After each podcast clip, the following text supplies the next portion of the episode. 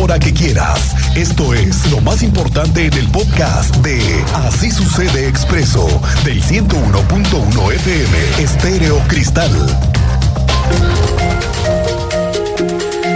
Déjeme decirle que hay muy buenas noticias en el tema del conflicto universitario. Se cumplieron las dos semanas del paro y las cosas van mejorando.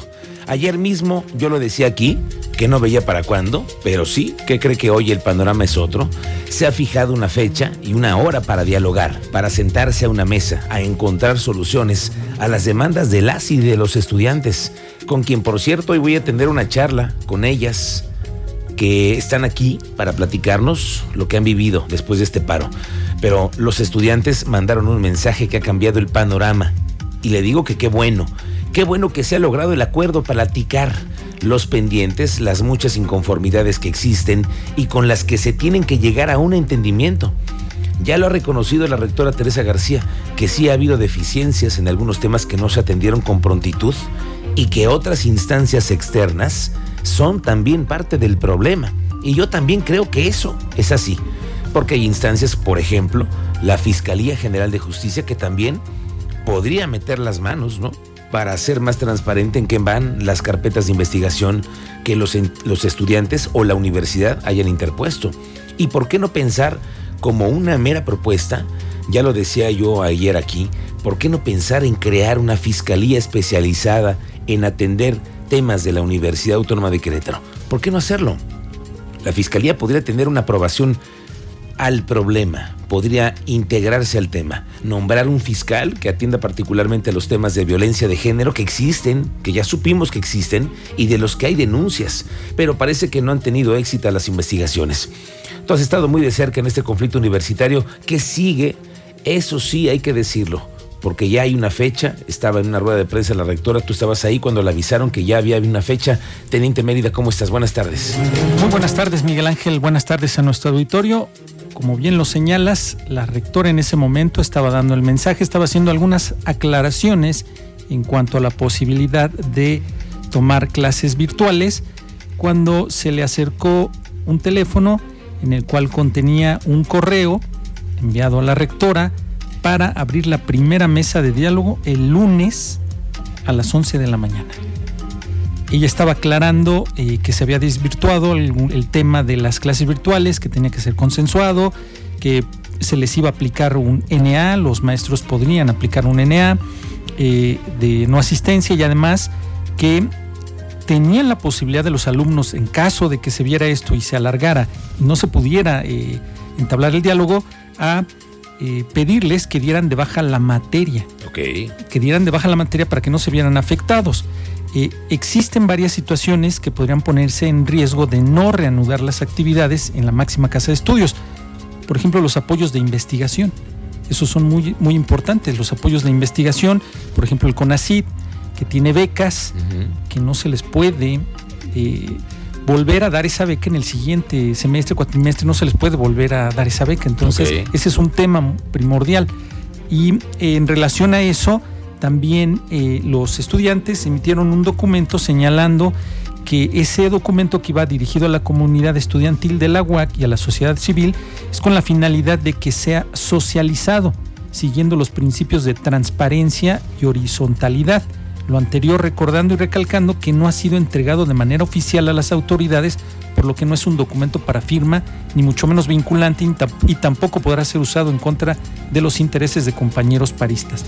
Pero esperemos ahorita la versión de sus alumnos que los tienes de invitados sí. y les darás voz en este espacio. Vamos a escucharlos hoy a los universitarios. Es la primera vez que vienen a un espacio de, de radio, sí, externo y vamos a tener la oportunidad de platicar con ellas. Ya están aquí. Bueno, aquí se viene, déjeme decirles, aquí se viene, déjeme decirles que se viene otro trancazo político, el que recibirán los diputados de Querétaro, que en su mayoría, usted lo sabe, son, son panistas.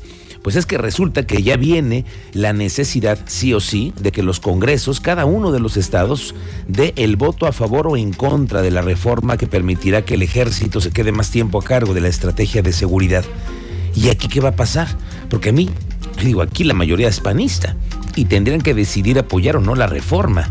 Y qué delicado el voto de cada uno de los 25 diputadas y diputados que integran la legislatura y que en las siguientes semanas van a tener que definir su postura y ya la primera advertencia llegó de parte del CEN para que los panistas se la piensen dos veces antes de levantar su manita. Así que la próxima semana tendremos esta complicación, este trancazo político que llega a la legislatura. Seguimos dándonos cuenta del maltrato animal en activo me voy dando cuenta que los juzgados cívicos del municipio del Marqués nada más han dado ya cierre en este año a 27 audiencias por maltrato animal, lo confirmó Israel Hernández, director del Centro de Atención Municipal. En el juzgado cívico nosotros ya llevamos ahorita ya cerradas 27 27 audiencias de calificación, ya con multas que van de los 6 mil pesos, de los 10 mil, eh, la gente que se le pone, imponen multas y también trabajo en favor de la comunidad. De esos 27 pues se van reintegrando muchos de los perros que tenemos ahorita. ¿Hay o no hay huachicol? Ya habían dicho que no, ¿no? Pues, eso se supone que no. Dijeron que no.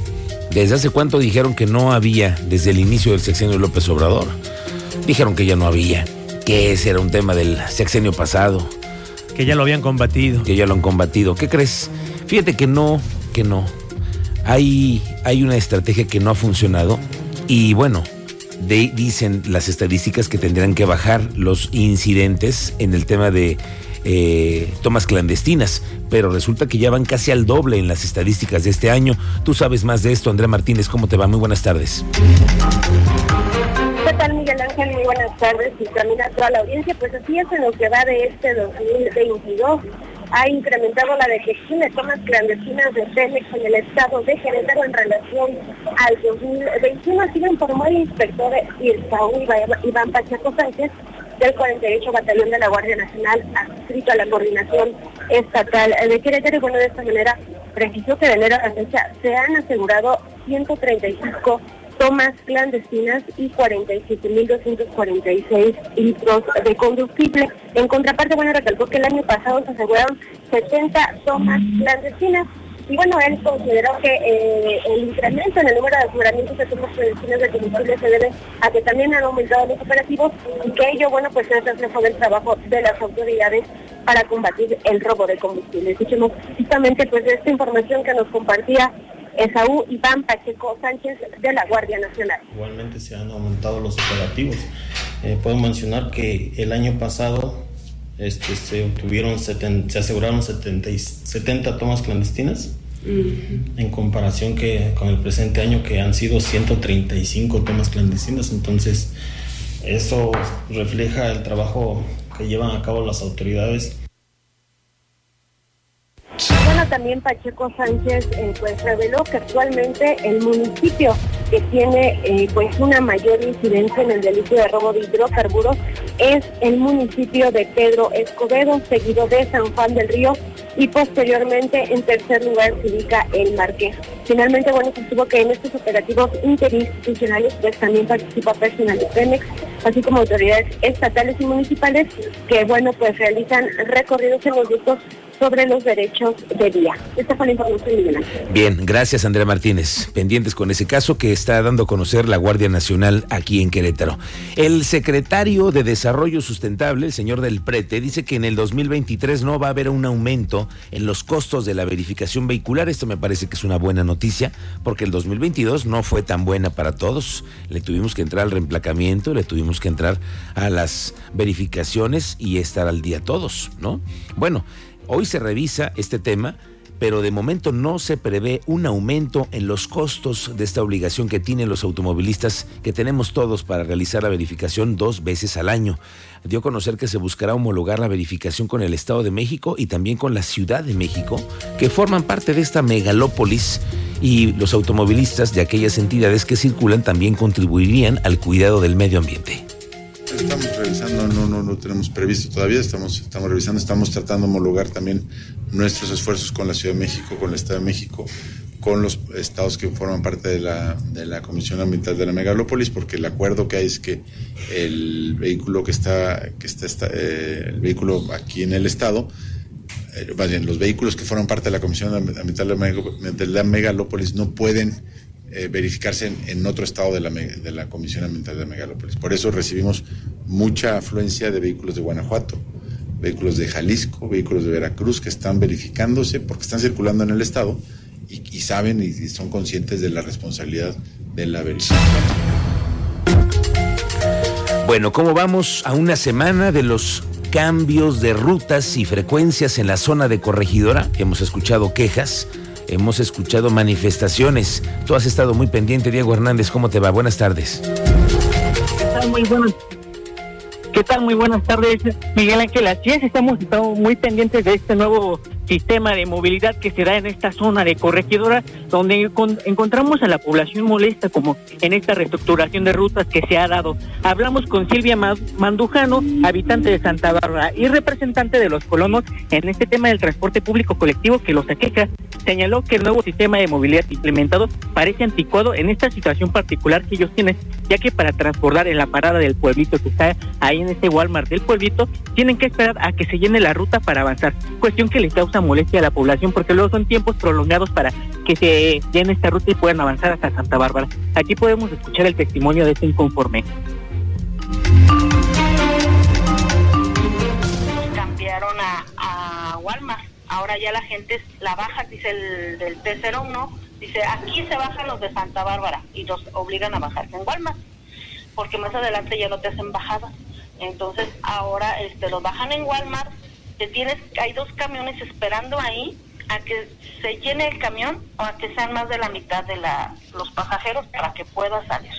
La gente está muy molesta porque estamos regresando a un modelo de transporte de hace 20 años, donde tenías que esperarte en la, donde se quedan los camiones en su base a que pudiera haber gente para que saliera y eso no fue lo que tampoco él prometió en su modelo de transporte.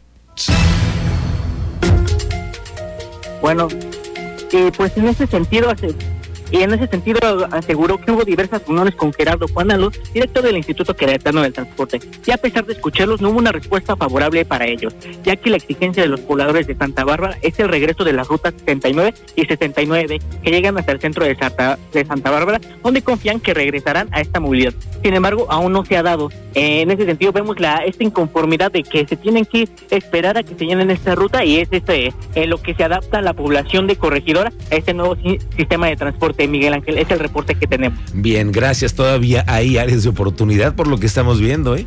En Corregidora todavía llevan una semana, pero pues era lógico. Movimientos en las estrategias del sistema de movilidad y va a haber eh, reacción. Por lo pronto, hasta ahí el reporte de lo que está pasando en Corregidora. Oiga, ¿somos de buenos modales o no? ¿Usted qué piensa? Porque Manuel García, que ya ve usted cómo es, se fue a hacer una chamba para pues hablar con ustedes, con toda la banda para decir qué tan buenos somos para dar las gracias, pedir las cosas por favor, si somos educados o no, Lugo. Pues hay de modales a modales, amigo. Hay, hay de horarios también a horarios en que uno está sí. más de buenas y de otras, ¿no? Hay de modales a modales. Yo sí creo en esas tres palabras mágicas, por favor, gracias y de nada. Por favor, gracias, gracias, y de nada. Sí, tienen mucho poder, dicen por ahí, ¿no? Sí. Por favor y gracias, por tienen favor mucho y gracias, poder. Las más, fuertes, las más, las más poderosas. Buenos días, las gracias, por favor. ¿Pero qué otra cosa es? El con permiso.